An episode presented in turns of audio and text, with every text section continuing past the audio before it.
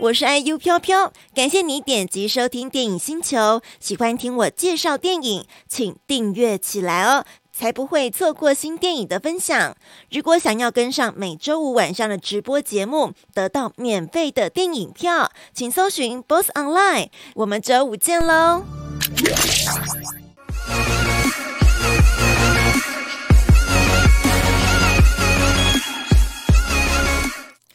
是的，接下来这部电影呢，我准备很多资料给大家，因为必须介绍介绍到他的生平，然后还有这部电影的创作背景以及他怎么拍摄的。《木下狂潮：从崛起到永恒》来自海鹏影业，选的好啊，好片跟大家分享。而且我真的因为没有。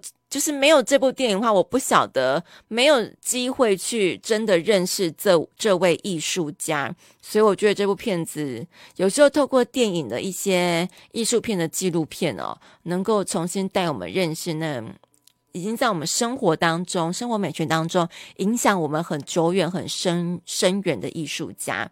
呃，他是来自捷克的艺术家阿尔丰斯·穆夏，阿丰斯·穆夏。我们都会去了解说，艺术家到底什么时候红？有些人是去世之后，有些人在什么时候很年轻的时候就发迹啦，等等的。那这位艺术家很有趣，他是在已经成年，然后也当了艺术家好几年。一九一八九四年的时候，圣诞夜里，他被临危受命，要替当时最负盛名的巴黎女演员莎拉·伯恩哈特。来绘制歌舞剧《吉斯梦胆》的海报，那没有想到这张海报呢，在光天化日之下。在巴黎屡屡被偷啊，一直被偷，然后连番的遭窃，让他意外的爆红了，也让他成为当时候知名的新兴艺术家。那他从那时候开始呢，也为跨界啦，为珠宝、戏剧、香烟很多种商品来提供设计。从此，他也扬名欧洲艺术，重镇就是在巴黎啦。那他的传奇呢，就被拍成这部电纪录电影《木下狂潮：从崛起到永恒》。透过很多里面的演员的演绎，还有是真的手绘哦，抱歉是手绘动画，还有真的珍贵的档案画面来设置而成，也让大家来看这名艺术家木下怎么样迷倒众生的呢？那我再特别讲一下，这部电影呢，也是由捷克金狮奖名导摩罗曼瓦夫拉来指导。剧情就是根据木下的作家儿子伊利木下描述他陌生父亲这本著作来改编的。那也。让大家看到他这个木下私底下生活的家庭生活是怎么样的一个情况。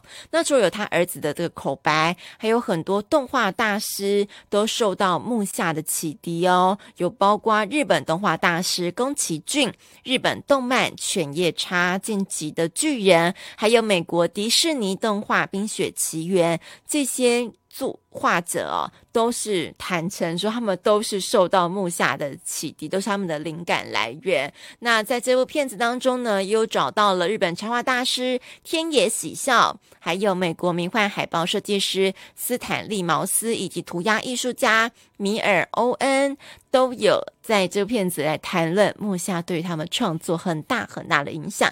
那我们就来听来看这一部。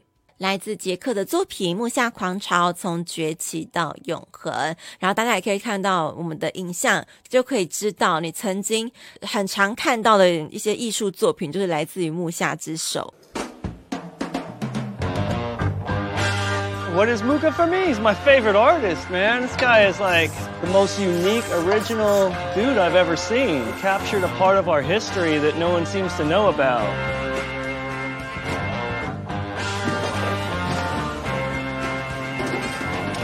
Paříži ho znal každý. Měl úspěch, peníze, budoucnost.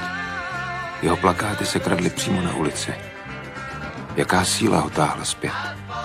Do země plné malých řevnivostí, kde se úspěch neodpouští. Samé otázky.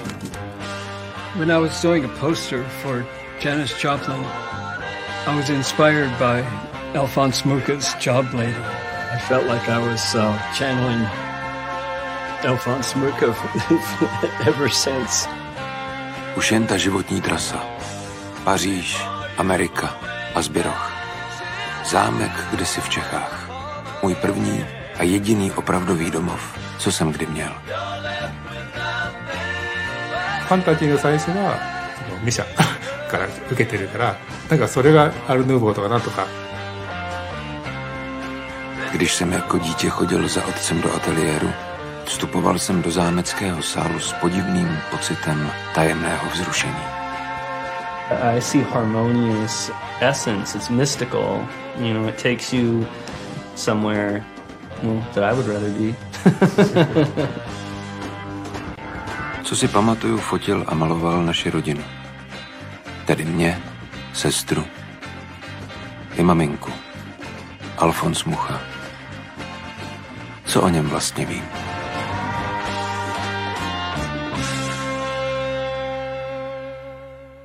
应该说，这个旁白他用儿子的方式来讲，那用捷克语，然后他他儿子也有受访，那就是从他记忆当中。的那个父亲的角色，然后他有讲到他小时候最最兴奋去到他的画作，就是非常非常兴奋的，因为他觉得那个地方能够让他觉得有触及到神之殿的这样的这种感觉，所以哇，他也就连他爸爸的画作都能够带给这个小孩子有很大很深远的印象。然后他也讲到说呢，在他有印象以来，他爸爸非常喜欢帮他们家人拍照、拍影片来留下记录哦。所以里面有很多画面也是他爸爸拍，从他爸这个手上拍下来的画面，非常非常的珍贵啊。那这部片子呢，被德国的日日报称赞为一幅艺术家的宏伟肖像，连续获选为巴黎捷克电影节、捷克皮尔森电影节的开幕片。那我们就会好好来讲一下我们的画家穆夏的生平。他是生于一八六零年，在捷克出生哦，七月二十四号。应该是狮子座，他去世在一九三九年七月十四号，就在短短七十岁的这个生涯。那待会我们会来聊到他怎么样去世的。穆夏呢，他早期是到法国来求学，并且在巴黎成名，也成为当代新艺术运动的代表性人物。那他的海报作品，刚刚在画面上看到很多，都是以端庄优雅的女性人物形象跟唯美的线条，他的线条蛮细致的哦，来闻名，形成独树一帜一格的风格。那他在五十岁的时候，他儿子刚刚也在预告片当中有讲到，回到波西米亚。他的故乡波西米亚的一个城堡的，就是一个像比较像城堡的一个地方的时候，他们才真正有个落脚地方。不然他们常常就是周游各国，可能去办展览啦，可能去做不同的这个。呃，展出等等的哈，所以终于回到家乡波西米亚，才有那种感觉。那他以十五年的功力，创作了巨幅系列油画《斯拉夫史诗》，并且在捷克斯洛伐克独立十周年的时候呢，把这个作品献给了首都布拉格。好。这就开始跟那种政治氛围有点关系了。一九三零年代，纳粹德国崛起了。捷克这个国家呢，当时我看一下那个资料是说被英国、法国出卖，反正呢就是让捷克的地位也是非常的不保。那时候纳粹军也进来了嘛。你刚刚提到那幅油画《斯拉夫史诗》，也造成让。穆夏被视作为类似叛乱分子啦，类似就是觉得他有，不仅他有犹太血统，然后他的这样子对于斯拉夫主义的热情，就是因为看了那幅画，也让他成为。盖世太保的眼中钉，所以当德国军队进入布拉格的时候，穆夏是第一个被盖世太保逮捕的艺术家。那在一连串的审问过程当中，他得到了肺炎，因为可能环境不是那么好，他又很焦虑哈等等的。在一九三九年七月十四号，木下是因为肺炎的问题感染逝世，那埋葬在高宝公墓。穆夏也曾经被《纽约时报》称作是世界上最伟大的装饰艺术家，不仅是欧洲新艺术的代表人物，他独特的花草图案还有仕女风格的辨识度也非常的高，横跨纯艺术、商业设计还有装饰艺术这些不同领域哦，真的为近代的这个设计风格啦、艺术史啊也带来很深的影响。那木夏本身自己有一句名言呢，也送给大家。真正的艺术经得起时间考验。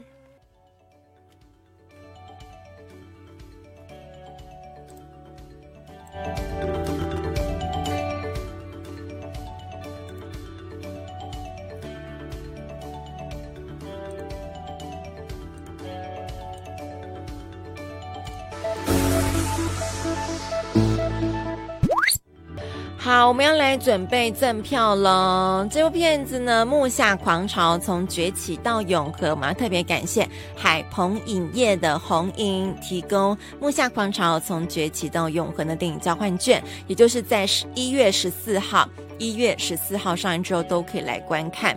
那我们要特别来啊问问题了，然后要准备抽出两张票，一个名额喽。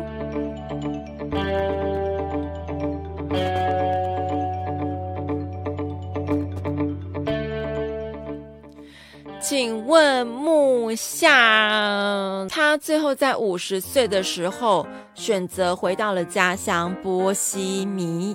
哎，我讲错了答案，我真的太傻了我。我呃，好，好，我重来重问。他回到波西米亚之后呢，他画那幅巨幅油画《辛拉夫史诗》，送给了哪一个城市？